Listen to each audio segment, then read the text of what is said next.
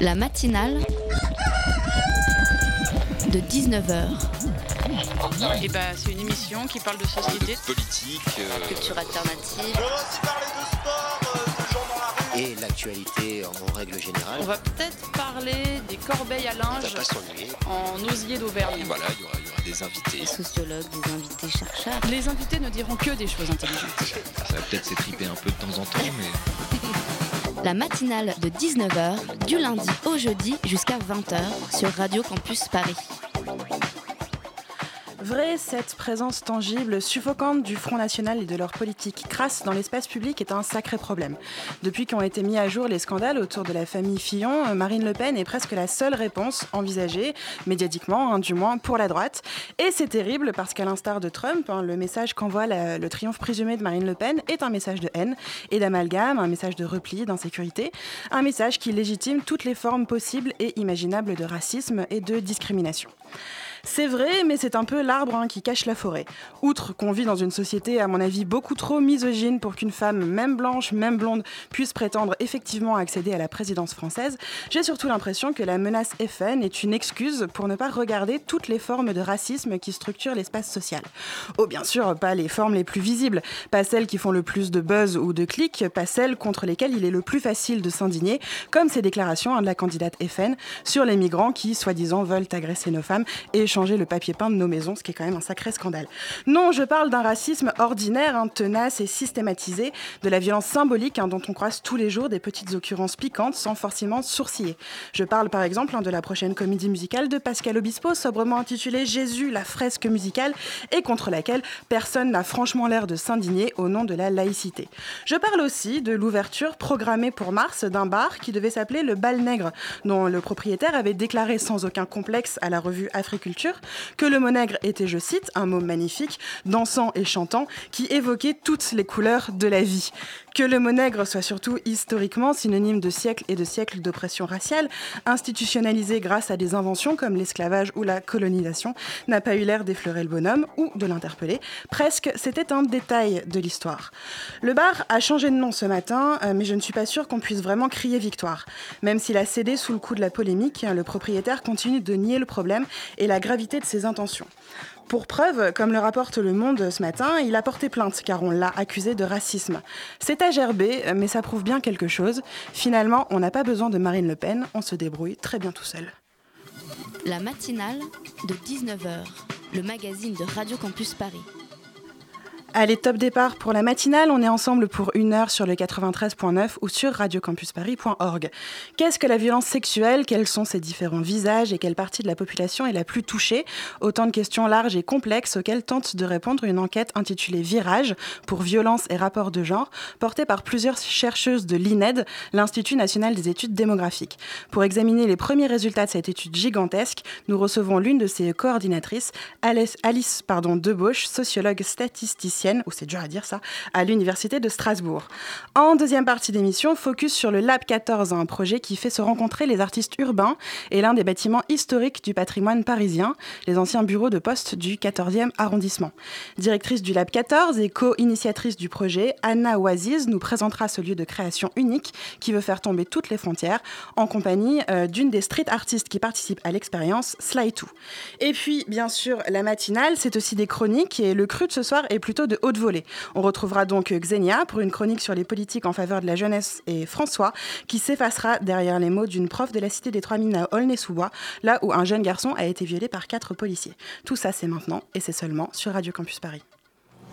I gotta use some Tic Tacs just in case I start kissing her. You know, I'm automatically attracted to beautiful. I just start kissing them. It's like a magnet. You just kiss. I don't even wait. And when you're a star, they let you do it. You can do anything. whatever you want. Grab him by the pussy. You can do anything. Et vous aurez tous reconnu, tous et toutes d'ailleurs reconnu le président Donald Trump hein, se vanter de son comportement de prédateur avec les femmes dans une vidéo qui avait fait scandale pendant sa campagne. Justement pour parler des formes complexes et plurielles hein, des violences sexuelles contemporaines et aussi de leur place dans la société, nous recevons euh, Alice Debauche, sociologue et statisticienne. Oh mais décidément je vais pas y arriver avec ce mot statisticienne à l'université de Strasbourg et à l'INED et aussi l'une des coordinatrices euh, de l'enquête Virage, violence et rapports de genre dont les premiers résultats viennent viennent de tomber. Bonsoir Alice. Bonsoir. À mes côtés également tout au long de cette interview, Christelle de la rédaction de Radio Campus Paris. Salut Christelle. Bonsoir. Alors, euh, Alice, d'abord, quelques mots sur les origines de cette enquête. On en parlait un peu hors micro tout à l'heure. Euh, D'où vient-elle et quels sont, en fait, ses buts généraux? Alors, il s'agit d'un projet qui a été initié en 2011 par un, groupe de chercheuses de l'INED euh, piloté par euh, Christelle Hamel, qui se proposait de refaire une grande enquête sur les violences contre les femmes, puisque la précédente datait de 2000, l'enquête nationale sur les violences envers les femmes en France, euh, autrement dit l'ENVEF, euh, qui du coup euh, commençait à être un peu datée. Un peu datée, d'accord. Alors fait remarquable hein, pour une étude scientifique, cette enquête elle a été pilotée, j'ai l'impression, par près de 90% de femmes qui sont sociologues, qui sont statisticiennes ou démographes. Est-ce à dire que la question des violences sexuelles, elle intéresse moins les chercheurs hommes? Ou est-ce que c'est un hasard?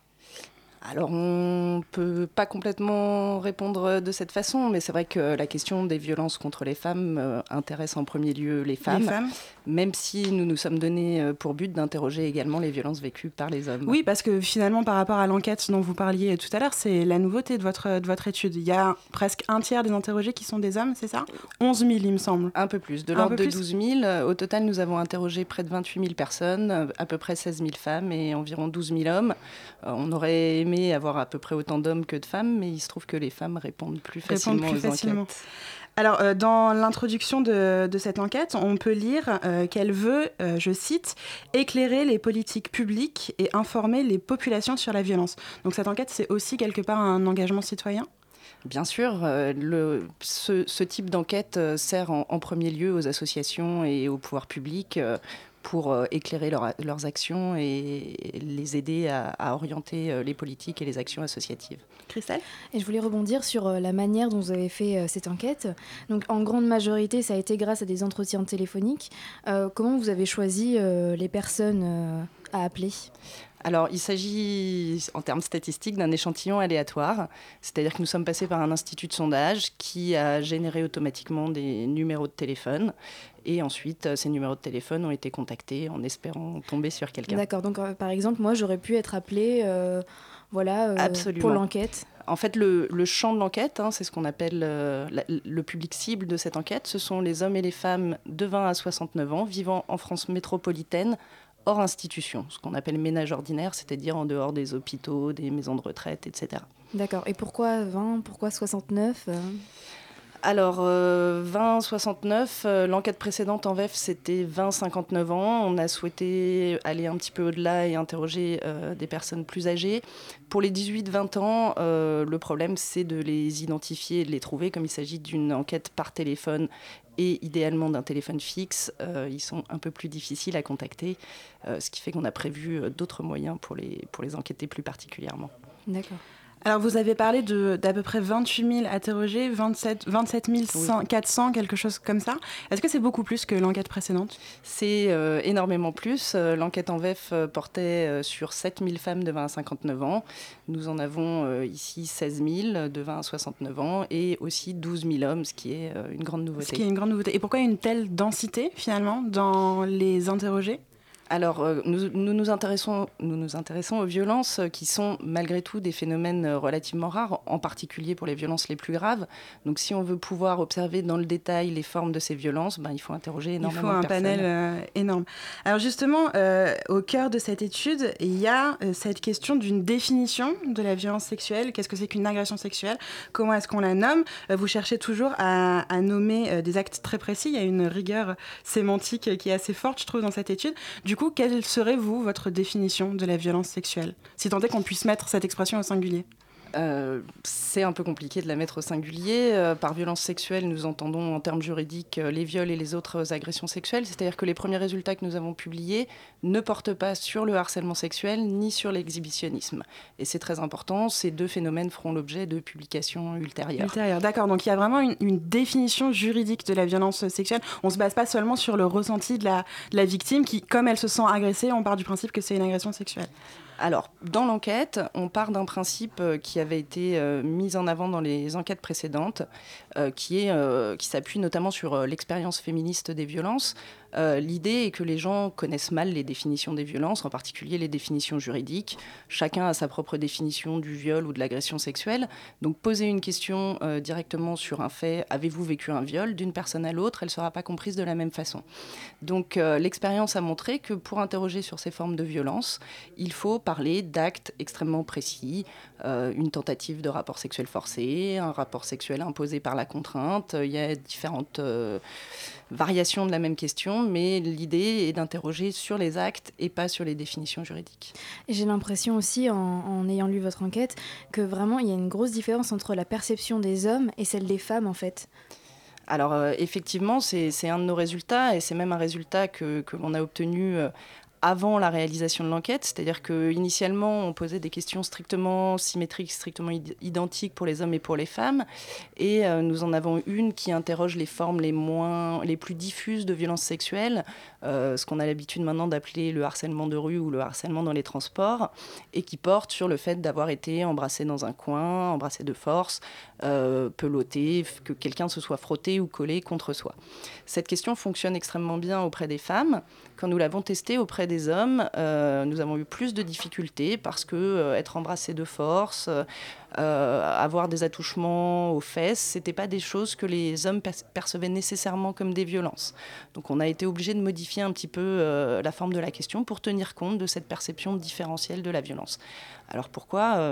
Parce que les femmes sont exposées très tôt et de manière euh, très large aux différentes formes de violence, en particulier euh, ces phénomènes de harcèlement de rue ou dans les transports, là où les hommes n'en font que très rarement l'expérience. Mais selon vous, en fait, est-ce qu'il y a vraiment une, minimisation des hommes ou alors est-ce que peut-être euh, ils ont honte aussi de dire ah oui, j'ai subi ça? Sur les formes de violence les plus graves, il est probable qu'une part d'entre eux n'en fasse pas part, en particulier les viols vécus, parce que effectivement, ça, ça c'est très contradictoire avec l'image de la masculinité et ce qui définit euh, être un homme.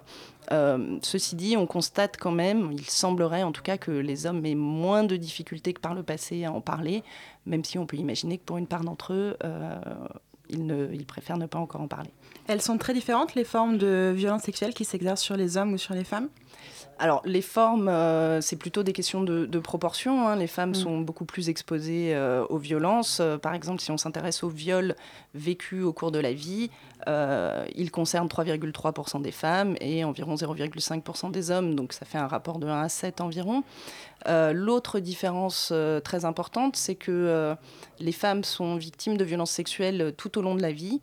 Hein, c'est-à-dire qu'y compris, les femmes de, y compris les femmes de 50 à 69 ans euh, déclarent avoir, 1% euh, d'entre elles déclarent une forme de violence sexuelle au cours des 12 mois ayant précédé l'enquête.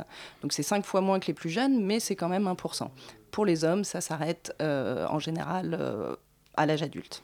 Et qu'est-ce qui va entrer en compte finalement dans la... Dans, ah, J'allais dire l'exercement, mais ça n'existe pas. Je vais reformuler ma question. Comment est-ce qu'elles s'exercent ces violences? Est-ce qu'il y a des critères d'âge? Est-ce qu'il y a des critères de milieux sociaux? Alors, euh, ce qui compte particulièrement, c'est l'espace de vie dans lequel elles se produisent. C'est-à-dire que ce que nous avons observé, nous avons posé des questions sur les différents espaces de vie des individus pour que ce soit le plus proche de leur expérience. Euh, pour les femmes, on observe des violences sexuelles dans tous les espaces de vie, le couple, les relations avec un ex, la famille, euh, le travail, les études et les espaces publics. Pour les hommes, les violences sont essentiellement vécues dans le cadre de la famille. On continue de parler de ces cadres de vie juste après ça.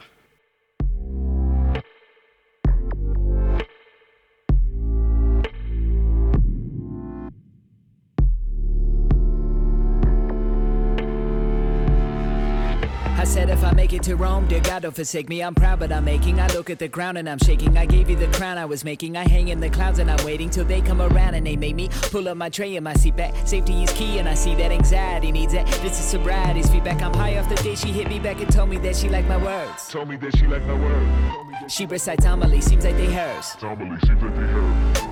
She's an anomaly, easy for her. Anomaly, easy for her. She said she's fond of me. I'm feeling honesty. I'm feeling honor. She even responds to me. I'm floating by your side on a paper plane I ride. And we touch down Feel her in spirit and mind and biology. Feel her in all of me. Now I see all of these years I was lonely in fear of monogamy. Hear my philosophy. Nobody's stranded. Nobody's property. Nobody's branded. I don't know Socrates, so my apologies. Thought love was not for me and my abandonment. Issues of tissue I will not be handed. Though I've been missing you since I was handed. To mama, no, I'ma see I'm a new breed of the atom. And if you knew what I mean, I am adamant. I can be seen flying dragons. Through all that is real and imagine. See me in panic through volcanic ash. 40 hours of travel. Thank God that we landed. Thank God that we landed. And it's crazy to think we ain't touched. Wow. I'm floating by your side on a paper plane I ride. And we touch down, we touch down, uh-uh, touch down, we touch down, yeah. We said that we meet up at baggage. Said we would leave out the baggage. Check the TVs for her status, my head for her beauty, and now she got me feeling average. I guess it's true that we all need a hand with them. My psychologist told me to manage him. For a man of my age, I must get it together. You get it? Manage, manage him, forget it. I'm floating by your side on a paper boat I ride. And we touch down, we touch down, we touch down, we touch down, yeah.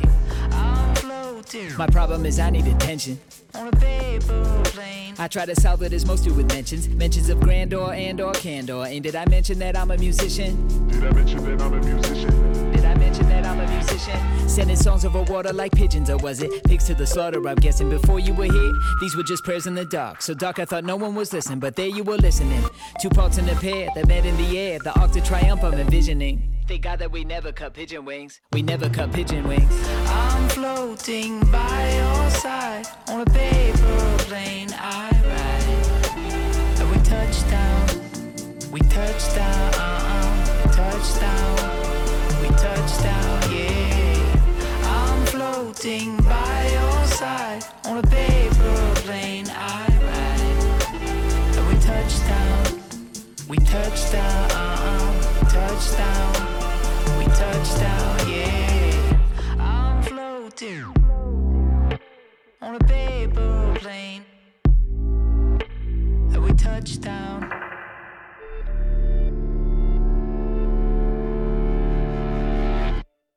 C'était Ouh, c'était Touchdown Part 1 de Alta.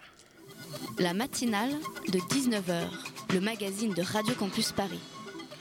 Et nous sommes toujours en direct avec Alice Debauche pour parler des violences sexuelles euh, suite à la publication des premiers résultats d'une étude menée par l'INED. Euh, avant la pause musicale, vous parliez justement des différents cadres de vie dans lesquels euh, ces agressions peuvent, peuvent arriver. Et dans l'étude, vous opposez classiquement, j'ai envie de dire, espace public et espace privé. Mais qu'est-ce que vous mettez finalement derrière ces, derrière ces deux termes?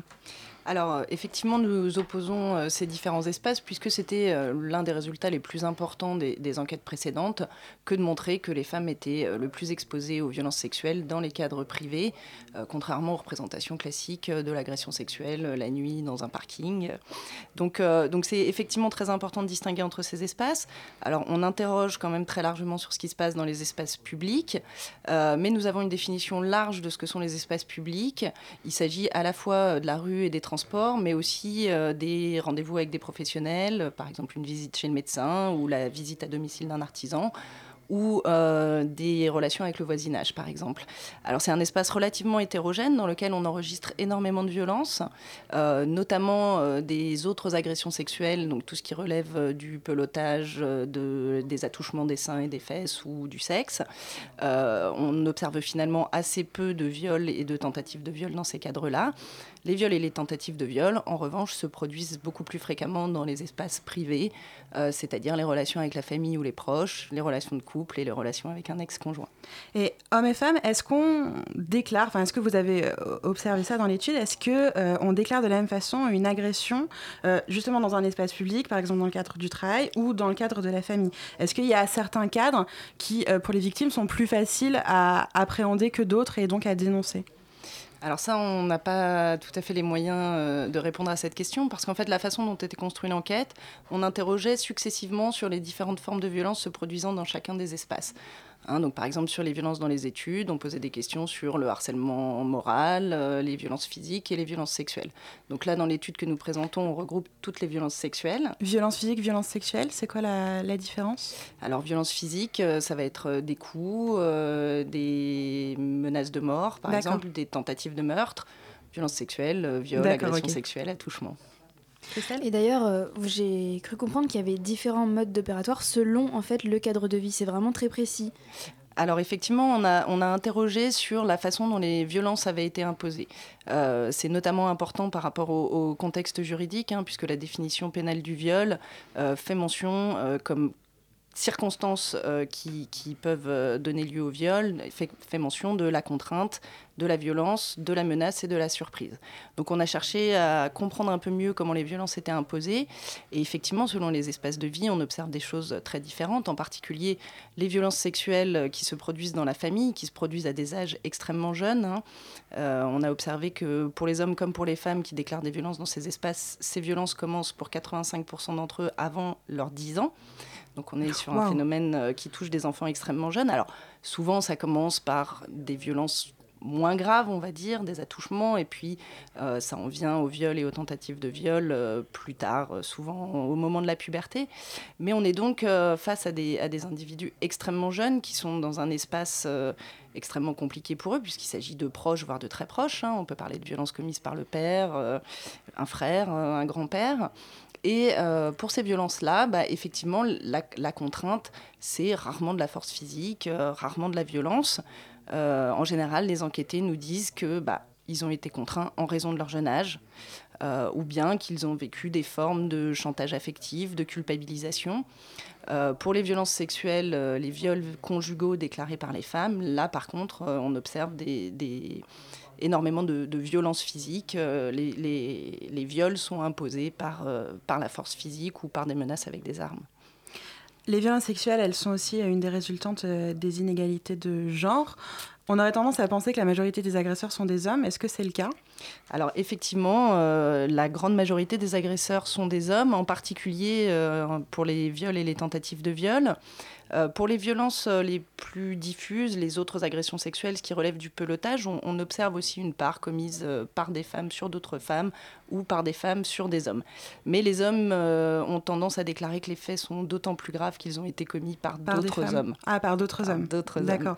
Donc, y compris sur les agressions sexuelles commises sur des hommes, ce sont souvent des hommes les agresseurs. Ce sont le plus souvent des hommes les, les agresseurs, effectivement. Vous avez une explication à, à ça ou pas? Alors, bah, la socialisation à la violence hein, et à la sexualité, euh, on est dans une société dans laquelle euh, on dit que euh, l'homme propose, la femme dispose. Donc les hommes ont, sont construits pour prendre une, initiative en matière de sexualité et les femmes pour subir cette initiative. Donc il y, a un rapport fondamentalement différent, pas seulement à la violence et à la sexualité, mais aussi à euh, cette prise d'initiative, l'expression du désir, l'expression de la séduction, c'est quelque chose de masculin. Et euh, les femmes acceptent ou refusent euh, ou n'ont pas le choix.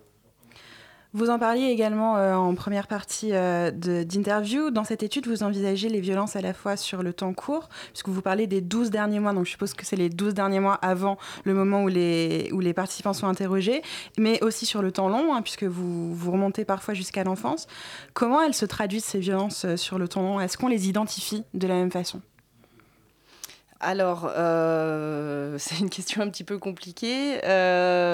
Voilà, il était important pour nous d'interroger sur les, sur les deux temporalités, euh, notamment parce que euh, les violences les plus récentes nous permettent de construire des estimations du nombre de victimes. Hein. Ces questions sur les 12 derniers mois qui nous permettent de dire que euh, pour les femmes de 20 à 69 ans, 62 000 femmes sont victimes chaque année, euh, qu'il y a 5, 580 000 femmes victimes d'agressions sexuelles euh, au cours d'une année. Donc c'est l'intérêt de ce type de questions euh, pour aller plus loin et prendre en compte l'ensemble des violences vécues, puisque les enquêtes précédentes nous ont montré que 80%, environ 75 à 80% des violences sexuelles se produisent avant les 18 ans de la victime, bah, il faut bien remonter mmh. euh, rétrospectivement et, et enregistrer ce qui se passe euh, dès l'enfance. Et alors, si on part de l'enfance, mais même si on considère euh, son expérience de femme dans l'espace public, euh, il y a peu de femmes qui ont été, qui ont été finalement agressées qu'une fois. Euh, quel rôle joue justement cette accumulation, cette récurrence sur la façon dont on appréhende ces violences, sur la façon dont on va les dénoncer en parler? Euh, alors, ça, ça- ça produit plusieurs effets. hein. Alors déjà, sur cette exposition, il faut un tout petit peu nuancer euh, sur la question de l'exposition et de la perception. hein. Je vous parlais tout à l'heure des, des différences entre générations. Il se trouve qu'effectivement, les femmes les plus jeunes sont celles qui déclarent le plus, euh, notamment de ce qu'on appelle maintenant le harcèlement de rue. Mhm. Alors, est-ce que c'est parce qu'elles perçoivent ces actes-là comme des violences, là où les femmes les plus âgées ne les vivaient pas comme des violences parce que ce n'était pas dénoncé publiquement Considéré et collectivement Euh, C'est une hypothèse. Euh, une autre hypothèse serait que, du coup, j'ai perdu mon fil des hypothèses. Euh, bon, une- un écart de, de perception et puis un Oui. écart de- d'exposition aussi entre les femmes les plus jeunes. C'est-à-dire que les femmes les plus jeunes vivraient plus souvent euh, ces formes de violence que les plus âgées. Euh, on a parlé aussi de, de, la variation de, de- ces violences, enfin de la façon dont elles sont appréhendées euh, en fonction du genre, en fonction du sexe. On a aussi parlé de l'âge. Euh, Qu'est-ce qu'on découvre quand on croise un peu les paramètres, si on prend par exemple en compte la classe sociale? Est-ce que ça influe? Alors, les résultats euh, des- de cette enquête euh, sont, sont cohérents avec les, les résultats des enquêtes précédentes, c'est-à-dire que euh, les femmes et les hommes de tous les milieux sociaux déclarent des violences sexuelles dans des proportions à peu près À identiques. C'est-à-dire qu'aucun milieu social n'est préservé des violences sexuelles. Mais vous dites quand même dans votre étude que les indépendantes, donc agricultrices, artisanes, commerçantes, et les femmes cadres euh, déclarent plus que la moyenne avoir subi des agressions. Enfin, c'est ce que j'ai lu- dans votre étude. Alors, on observe des, petites différences. hein. Effectivement, si, on se réfère à la moyenne, euh, les femmes de ces catégories-là en déclarent légèrement plus. Euh, il s'agit probablement d'effets de déclaration. C'est ce que je disais tout à l'heure. Il y a des questions de perception, d'identification de la violence, de facilité à en parler qui vont être euh, différentes. Et euh, c'est ce que nous, appris, euh, ont appris les enquêtes précédentes, c'est qu'effectivement, les femmes cadres, les femmes les plus diplômées notamment, euh, déclarent plus de violence, probablement parce que d'une part, elles les identifient mieux, et d'autre part, parce qu'elles ont moins de difficultés à en parler. Pour ce qui est des indépendantes et des agricultrices, c'est un résultat qui demande à être creusé, mais on peut penser que les conditions de travail, les milieux dans lesquels elles évoluent, peuvent contribuer à ces différences. Et quels recours ont les victimes Rapidement, dernière question pour conclure l'interview. Vers quelles associations, vers quelles institutions elles peuvent se tourner Alors, euh, notamment le collectif féministe contre le viol qui tient une permanence téléphonique euh, toute la semaine, euh, gratuite, numéro anonyme et gratuit qui permet à toute victime d'appeler. Le 3919 également qui est un numéro national pour toutes les victimes de violences.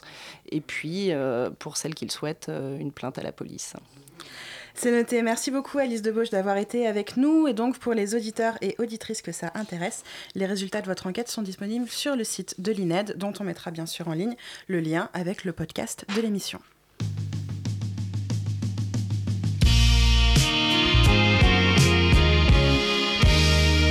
La matinale de 19h, le magazine de Radio Campus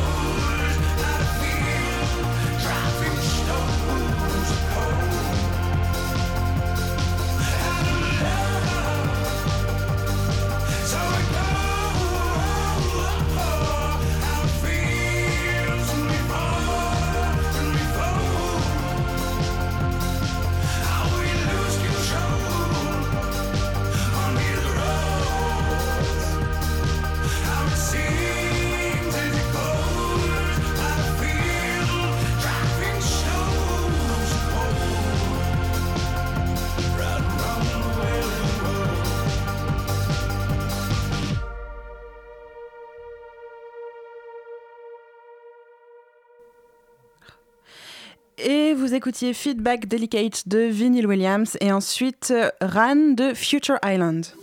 La matinale de 19h, le magazine de Radio Campus Paris. On change de sujet maintenant et on va parler politique. Depuis peu, il y a une nouvelle institution pour les questions de la jeunesse qui s'appelle le COJ ou le COJ. Xenia, c'est quoi du coup exactement? COJ.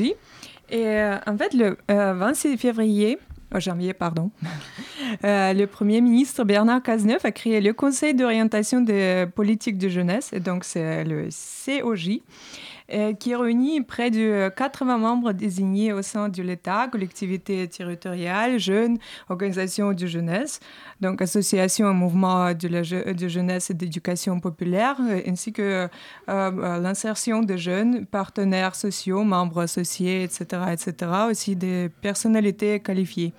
Et donc le but de euh, euh, cette structure est de... Le but, ça va être de structurer en fait les politiques jeunesse, c'est ça C'est ça, oui, en cherchant un dialogue entre les jeunes et les acteurs de la politique.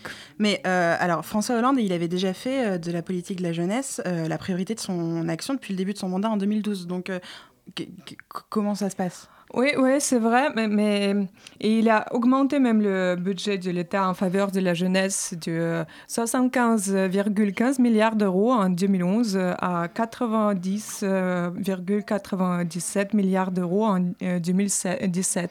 Et donc, est-ce qu'il y a des nouvelles, des mesures concrètes qui ont été prises? Euh, bien sûr, en gros, les mesures concernent euh, un soutien à la formation et au travail, comme euh, par exemple la lutte contre le décrochage scolaire ou, et le droit à la réo- réorientation, pardon. Création d'une grande école du numérique, aide financière à la recherche du premier emploi, soutien à l'alternance, aide à l'emploi des jeunes, etc. Et donc le gouvernement a aussi pensé aux bonnes conditions de vie grâce aux nouvelles bourses pour les étudiants, 80 000 euh, nouveaux logements étudiants, la création d'une prime d'activité euh, dont euh, une bonne partie des jeunes a déjà profité en 2016, une meilleure rémunération des stages, le soutien à la contraception pour les jeunes femmes de 15 à 18 ans et l'interruption volontaire de grossesse gratuite, euh, ou encore la réforme du permis de conduire, euh, surtout l'autorisation de la conduite accompagnée dès 15 ans. Il y a aussi des mesures pour encourager euh, à s'engager comme le service civique. Donc en 2016, et- il y aura pardon, en 2017, il y aura 50 000 de postes de plus qu'en 2016, euh, euh, c'est- euh, c'est-à-dire 150 000. La mobilité internationale pour tous, il y aura un site euh, euh, commun pour, euh, pour y accéder. Et euh, le droit à l'année de césure pour les étudiants. Ah, d'accord, donc ça fait vraiment beaucoup de projets, mais la prochaine élection présidentielle, elle a déjà lieu en mai Oui, c'est vrai. Il ne reste que quatre mois, beaucoup de projets en peu de temps. On espère bien que le Conseil d'orientation des politiques de jeunesse qui vient d'être créé ne cessera pas d'exister, peu importe quel virage prendra la poli- euh, vie politique en France. Merci Xenia. La matinale de 19h, le magazine de Radio Campus Paris. Du lundi au jeudi jusqu'à 20h. Direction maintenant le 14e arrondissement de Paris alors que mes invités entrent en studio, donc au cœur de l'ancien, on va au cœur de l'ancien bâtiment de la Poste, euh, qui est depuis peu le théâtre d'une exposition d'art urbain, pas franchement comme les autres, qui se tient jusqu'au 26 février 2017 du côté de Montparnasse. Pour nous présenter euh, ce Lab 14, euh, Anna Oaziz, directrice et co-initiatrice du projet, elle nous a rejoint dans le studio. Bonsoir. Bonsoir. Et avec elle, le street artiste Sly 2, c'est ça Je prononce bien ça. Bonsoir. Bonsoir. Et avec moi également, pour mener cette interview, Margot de la rédaction de Radio Campus Paris. Salut Margot. Bonsoir. Alors un mot d'abord pour présenter euh, ce Lab 14. Euh, Qu'est-ce que c'est? Est-ce que c'est avant tout une expo temporaire ou un lieu dédié euh, à l'art urbain? Ou un peu les deux, hein, vous avez le droit de dire les deux. Peut-être que c'est un peu les deux. Euh, c'est un, un lieu dédié à l'art urbain. C'est une exposition en fait temporaire dans un des anciens bureaux de poste. En fait, c'était la dir- direction départementale de la Poste qui avait ces bureaux qui sont inoccupés depuis, euh, depuis six ans. On a complètement transformé en exposition avec des installations en trois dimensions, mais aussi des espaces euh, plutôt galeries. Voilà, donc euh, c'est une sorte de lieu éphémère euh, complètement consacré à l'art urbain. Margot? D'accord, alors moi je me suis rendue euh, au Lab 14 et c'est vrai qu'on avait plutôt l'habitude de voir euh, l'art urbain dans la rue. Et donc euh, là, on le voit à l'intérieur. Est-ce que ça présente des limites, ça présente des avantages? Je pense qu'on peut poser la question à Slaytou.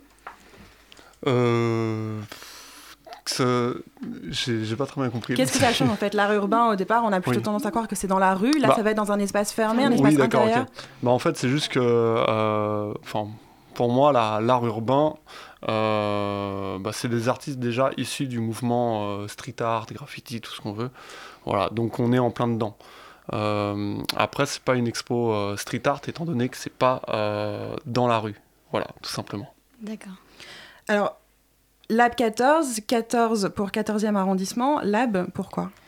Parce que il y a effectivement derrière euh, cette, ce projet l'idée aussi de laisser aux artistes la possibilité, la liberté d'aller euh, jusqu'au bout de leur démarche, de tenter de nouvelles choses et donc d'expérimenter. Donc effe- effectivement, lab, laboratoire, euh, l'idée euh, voilà, d'une sorte d'effervescence créatrice, une forme de voilà de d'expérience. euh, finalement, il n'y a pas vraiment voilà, de ligne directrice qui ont été données aux artistes, mais vraiment la volonté de pouvoir les laisser un peu libres d'aller dans le sens qu'ils voulaient. Oui, c'est aussi, euh, j'ai l'impression, une façon euh, de, de démocratiser un art qu'on pourrait considérer de niche, dans mettre en valeur tous les, les différents visages, la complexité, la pluralité. C'est une volonté, ça, du, du projet? Complètement. C'est une volonté un petit peu d'aller euh, sur euh, tous les pans de l'art urbain, euh, que ce soit du graffiti, donc pur, euh, parce qu'on a effectivement des graffeurs qui sont venus euh, prendre plusieurs murs, etc. Mais il y a aussi des installations qui même vont vers le numérique, donc plus vers l'art contemporain. Euh, donc c'est vrai que là, on englobe un petit peu toutes les spécialités. On a des pochoiristes, euh, donc des artistes numériques, des peintres, euh, des, une sculptrice aussi également. Donc c'est vrai que voilà, c'est un petit peu la volonté de toucher toutes les disciplines de l'art urbain, de l'art contemporain urbain, et, pas simplement de se cantonner à ce qu'on on a l'habitude de voir. Et vous, donc vous accueillez une trentaine d'artistes en résidence. Donc comment ça se passe? Comment est-ce qu'ils travaillent? Alors en fait, on, on a compté, il y en a maintenant plus que ça. Ils sont presque plus 50 que 30.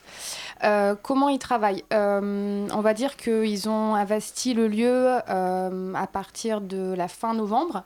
Et ensuite, donc, chacun avait un petit peu un espace pour travailler, donc les installations, dans la partie visible, accessible au public. Et puis ensuite, il y a aussi un espace qui est finalement plus privé, où on a justement organisé des ateliers où ils pouvaient travailler un petit peu plus en off, tranquillement, loin du regard des visiteurs. Donc c'est vrai que ça a été euh, voilà, une vraie organisation parce qu'on a quand même euh, bah, plusieurs personnalités euh, réunies, plusieurs styles, euh, plusieurs rythmes. Et ça veut dire que si on y va, est-ce qu'on peut voir quelqu'un euh, in situ euh, créer quelque chose ou pas du tout? Mais en fait, le concept phare de- de- du Lab 14, c'est, euh, c'était le work in progress. C'est-à-dire qu'on a ouvert volontairement un lieu inachevé à partir du 15 décembre. Donc du 15 décembre au 25 janvier, le visiteur pouvait voir l'artiste complètement en train de travailler dans son installation. Euh, le 25 janvier a eu lieu le vernissage, en gros l'inauguration des installations achevées. Donc à partir de maintenant, on peut continuer à voir des artistes en train de travailler, mais plutôt sur des tableaux, Mm. sur vraiment voilà, euh, de la 2D, et non plus sur la 3D. Cela et tout, comment vous avez appréhendé vous, cette rencontre avec le, avec le public? C'est quelque chose dont vous avez l'habitude ou c'était plutôt inédit comme expérience? Non, non, j'ai j'ai vraiment l'habitude euh, de travailler avec les gens généralement qui sont dans, dans mon dos parce que je fais beaucoup de, beaucoup de murs. Euh, c'est vrai que là c'était un petit peu particulier parce que euh, ils n'étaient pas, ils pas dans mon dos, mais moi je travaillais dans, dans deux bureaux avec des vitres, donc en fait je les avais en face de moi. C'est pas évident, c'est pas évident, surtout quand euh, le week-end il y a énormément de personnes qui, qui viennent nous voir, donc c'est pas évident euh, dans les couloirs de passer avec des planches, etc. Mhm. C'était un peu compliqué, mais euh, on pouvait aussi, euh, on pouvait aussi travailler. On avait un, un court moment avant que, que le public Pour se arrive mettre en place. Voilà, pour se mettre en place, ouais. Alors, le Lab 14, c'est aussi hein, ce lieu, hein, les anciens bureaux euh, de, de la Poste du, du, du 14e. Pourquoi ce lieu en particulier? Est-ce que ça a été juste une question pratique ou est-ce que c'est un vrai choix?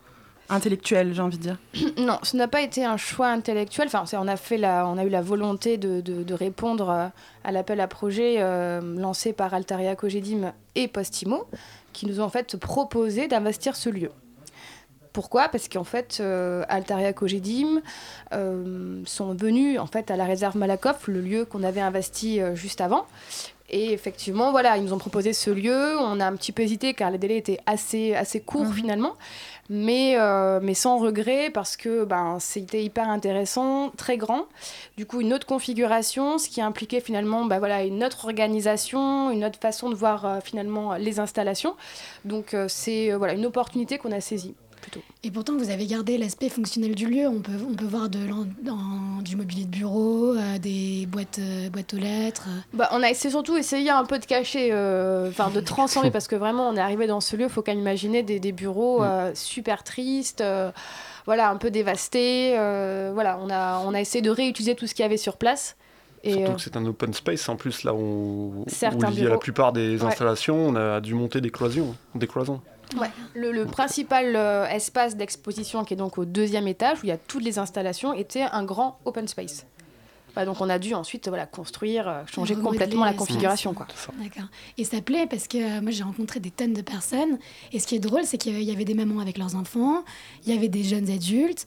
Et j'ai aussi rencontré Chantal, qui a été une dame âgée euh, en train de s'inspirer pour peindre. En train de dessiner, ouais. Et Ouais. Et donc du coup, est-ce que vous vous attendiez à avoir un, un public aussi varié? Bah, en fait, après la réserve, c'est vrai que la réserve, on a eu énormément de public où il y avait beaucoup, beaucoup de monde et toutes les, tous les milieux, toutes les, euh, les générations.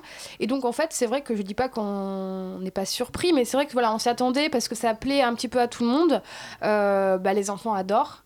Là, c'est plus plus compliqué pour les enfants parce que c'est quand même plus petit, euh, plus tortueux parfois comme, comme cheminement. Mais non, non, c'est... Enfin, de toute façon, voilà, l'art urbain et en tout cas euh, cette manière un petit peu de, de le mettre en scène plaît beaucoup et un peu à tous les publics. Donc, euh, Ouais, ça se démocratise de plus en plus et j'ai croisé euh, justement des, un groupe de, de, de retraités qui étaient en train de faire des aquarelles et ils m'ont dit qu'ils venaient régulièrement en fait euh, faire des visites d'exposition et voilà et ils ont un petit groupe, je sais plus comment ils s'appellent mais ils sont une cinquantaine dedans, ils s'amusent à tourner comme ça parmi les expos euh, euh, actuelles de, urbaines on va dire. Euh, Montparnasse, c'est aussi un quartier qui est en pleine réhabilitation, ou du moins en pleine mutation. Est-ce que euh, situer le, lab dans ce quartier, c'est une volonté de justement s'inscrire dans cette politique de mutation urbaine? Complètement, complètement parce que euh, c'est vrai que Montparnasse est, voilà, est en train un petit peu de, de- se transformer. On sent qu'il y a énormément de projets euh, en cours, euh, beaucoup de réhabilitation. euh. donc c'est vrai que le Lab 14, c'est aussi participer un petit peu à ce- cette effervescence, à ce mouvement qui se passe en ce moment et qui est voilà, appuyé par, par la, ville, la ville et la mairie du 14e euh, qui est vraiment actrice là-dedans, quoi, qui nous a vraiment encouragés, invités, appuyés pour le faire. Et d'ailleurs, sur le, site du Lab 14, hein, vous mettez vraiment beaucoup en valeur hein, l'histoire euh, artistique du quartier. Vous mentionnez notamment les cafés hein, que fréquentaient des artistes comme Picasso, euh, comme Breton, comme euh, Modigliani aussi. Est-ce que ce Lab 14, finalement, a aussi une dimension un peu patrimoniale par rapport à l'histoire culturelle de Paris? Je pense qu'en tout cas, euh, c'est, euh, c'était notre volonté euh, de faire écho à ce passé. Je ne sais pas si elle a voilà, une fonction patrimoniale, on ne veut pas être présomptueux, mais en tout cas, c'est clairement un clin d'œil à notre histoire. Prolonger un héritage d'une certaine Prolonger façon. un héritage, complètement faire revivre une époque, des mentalités, une certaine forme de liberté qu'on retrouve finalement plus beaucoup. Et euh, une forme aussi de folie, euh, une forme euh, voilà, de, d'innocence, de, d'insouciance. Et donc cette époque, c'était aussi le rayonnement de Montparnasse à l'étranger. Est-ce que vous pensez que euh, l'art urbain français rayonne euh, également à l'étranger maintenant? Oula. C'est une vaste question. c'est- Oui, c'est assez compliqué. Euh, bah, on va dire maintenant, euh, avec Internet, tout, euh, on peut rayonner n'importe où. Donc euh, finalement, euh, il n'y a, il y a- il y a plus du tout de frontières. Quoi. Et par contre, pour, euh, par rapport à, au quartier Montparnasse, Eva, l'installation d'Eva Zessir, euh, en fait, euh, justement, euh, retrace un petit peu euh, les, les oubliés. Et il y a pas mal d'oubliés aussi euh, de Montparnasse. euh, comment il s'appelle ce peintre? On a oublié le nom, c'est ça? Mais voilà, en tout cas, ils ont travaillé justement sur l'histoire de Montparnasse. Ok, alors. C'est une des œuvres Oui, c'est donc Les Eva Zessir. euh, voilà. par exemple. Bien, Et il y avait rappelle. également Méliès qui sont D'accord. Le. Mais pour euh, répondre à la dernière question sur euh, l'explosion euh, de l'art urbain dans le monde, c'est vrai que voilà, c'est le développement des moyens de communication permet l'explosion en fait, puisque finalement c'est viral en, peu de temps, on peut avoir accès à une œuvre, à un artiste et à, son référencement. Et je pense que du coup c'est euh, tellement beau et, jeune que euh, je, je, pense que c'est un mouvement qui n'a de cesse de grandir en fait, parce qu'il peut prendre ben, ce qu'il y a de plus euh, simple et en même temps de plus accessible, à savoir la rue, Mm. Et euh, surtout, je crois qu'on a vraiment besoin de couleurs dans notre monde mm. et, euh, et, aussi de militantisme. Et je pense que c'est une forme de militantisme. Et, c'est ça que je me suis demandé aussi. Est-ce que vous exposez un art euh, qui, qui, diffuse un message? Est-ce qu'il y a de l'art engagé? Mais complètement. Ouais. Complètement. Slaito, sur cette question de l'engagement de l'art urbain, vous avez des choses bah, à dire Ça me parle énormément, oui, effectivement. Moi, ça, j'essaie de mettre de plus en plus de, euh, de fond à, à, la forme. Et euh, pour moi, justement, peindre dans la rue, c'est très important. Et du coup, euh, avant, je faisais beaucoup de portraits de femmes, etc. Maintenant, j'essaie de vraiment raconter des messages. Et pourquoi pas, justement, mettre ça sur les murs, parce que justement, ça touche tout le monde. Donc euh, c'est important, plutôt que juste marquer mon nom, euh, je préfère faire passer euh, un message. Parce que l'acte en lui-même, avec... il est politique en fait. Oui, bien sûr. Bah, c'est la liberté tout simplement. Mmh. Donc c'est déjà énorme. C'est déjà énorme. Mais si on peut faire plus, c'est bien aussi. Mmh. Alors, rapprocher les publics, euh, certes, j'ai aussi l'impression que le Lab 14, c'est une façon de euh, rassembler un peu la, communauté des artistes urbains, puisque d'après ce que j'ai compris, enfin, moi, j'y connais absolument rien en street art, mais d'après ce que j'ai compris, vous invitez à la fois euh, des artistes qui sont très connus et des artistes qui sont moins connus, et le but, c'est un peu de les faire interagir, c'est ça? Oui, et puis c'est aussi, je pense donner sa chance à plusieurs artistes, euh, enfin plusieurs artistes, des gens qui sont plus jeunes, euh, mais avec tous en commun d'être extrêmement talentueux, euh, et qui s'investissent énormément, qui donnent beaucoup de leur temps, de leur énergie. Donc il y a voilà, une volonté aussi de ne pas faire du marketing, mais de travailler sur, avec des talents, avec des styles et des personnalités différentes. Merci beaucoup Anna et Slaïtou d'avoir euh, été avec nous. On retrouvera hein, toutes les infos sur le Lab 14 et le programme.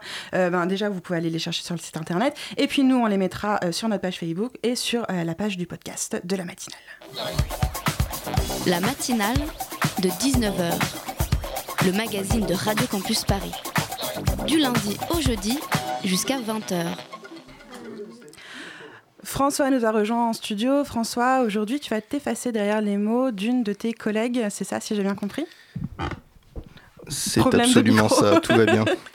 Je profite effectivement de ce changement de case du mercredi au lundi pour laisser de côté le temps des quelques minutes qui me sont accordées l'humour, trop facile pour certaines situations, et les bons mots dont aucun ne me vient face aux faits sordides, violents et à la colère sourde qu'on nous a rapportés ces derniers jours. Quatre policiers ont été mis en examen, l'un pour viol, les trois autres pour violence volontaire en réunion, suite au simple contrôle d'identité d'un jeune homme de 22 ans, Théo, à Aulnay-sous-Bois. Hospitalisé, les rapports des médecins confirment, outre les échymoses au visage et au niveau du crâne du jeune homme, une section du sphincter anal et une lésion du canal anal de 10 cm de profondeur provoquée, comme on peut le constater sur des images de vidéosurveillance, par la matraque d'un des policiers. J'aimerais vous lire les mots de Mathilde Lévesque, professeure de français au lycée Voilôme, proche de la cité des 3000 où vit le jeune homme, et que j'ai eu la chance de côtoyer quand à mes heures perdues je m'imaginais professeur. Ce que je peux vous dire d'elle tient en quelques mots. Elle force le respect par sa combativité, son engagement sans faille auprès de ses élèves qui le lui rendent bien, et son amour absolu du métier qu'elle a choisi d'exercer loin des jolis quartiers, dans les endroits où l'on peut encore servir à quelque chose.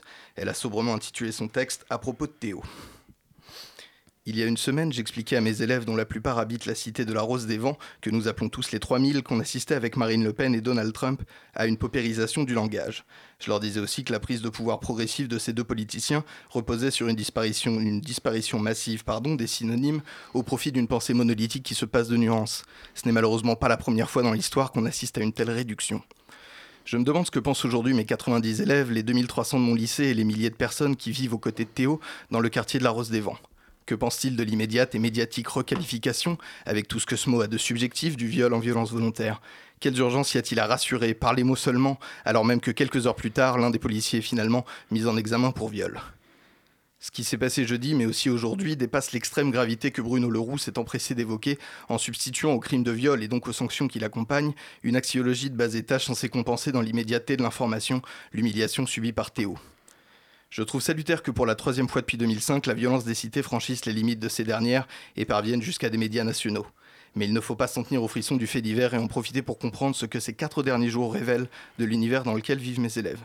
Sans doute est-il impossible de se figurer que ces adolescents, englués dans des stéréotypes qu'il leur est parfois difficile de dépasser, commencent très régulièrement leur journée avec des contrôles d'identité, dans le bus dès 7h45.